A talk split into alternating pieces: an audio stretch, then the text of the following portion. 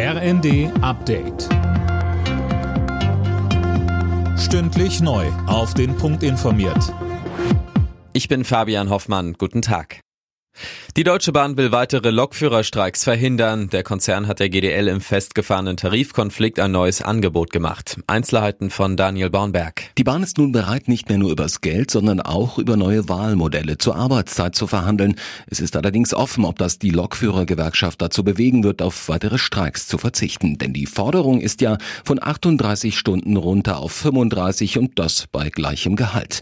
Bislang hat sich die GDL noch nicht öffentlich zu dem Angebot der Bahn positioniert. Die wiederum sagt, weitere Streiks sind völlig überflüssig. Der Deutsche Bauernverband distanziert sich von der Protestaktion gegen Wirtschaftsminister Habeck. Gestern hatten rund 250 Bauern einen Fähranleger in Schleswig-Holstein blockiert. Der grünen Politiker saß nach seinem Urlaub auf einer Nordseeinsel auf seiner Fähre fest. Mehr von Tim Britztrup. Von Bauernpräsident Ruckwied heißt es dazu, solche Blockadeaktionen seien ein No-Go. Persönliche Angriffe, Beleidigungen, Bedrohungen, Nötigung oder Gewalt gehen gar nicht. Kritik kommt auch aus der Bundespolitik. Kanzler Scholz spricht von einer beschämenden Aktion. Landwirtschaftsminister Özdemir sagte im ersten, das seien Leute, denen es nicht um die Landwirtschaft gehe. Die hätten, Zitat, feuchte Träume von Umstürzen.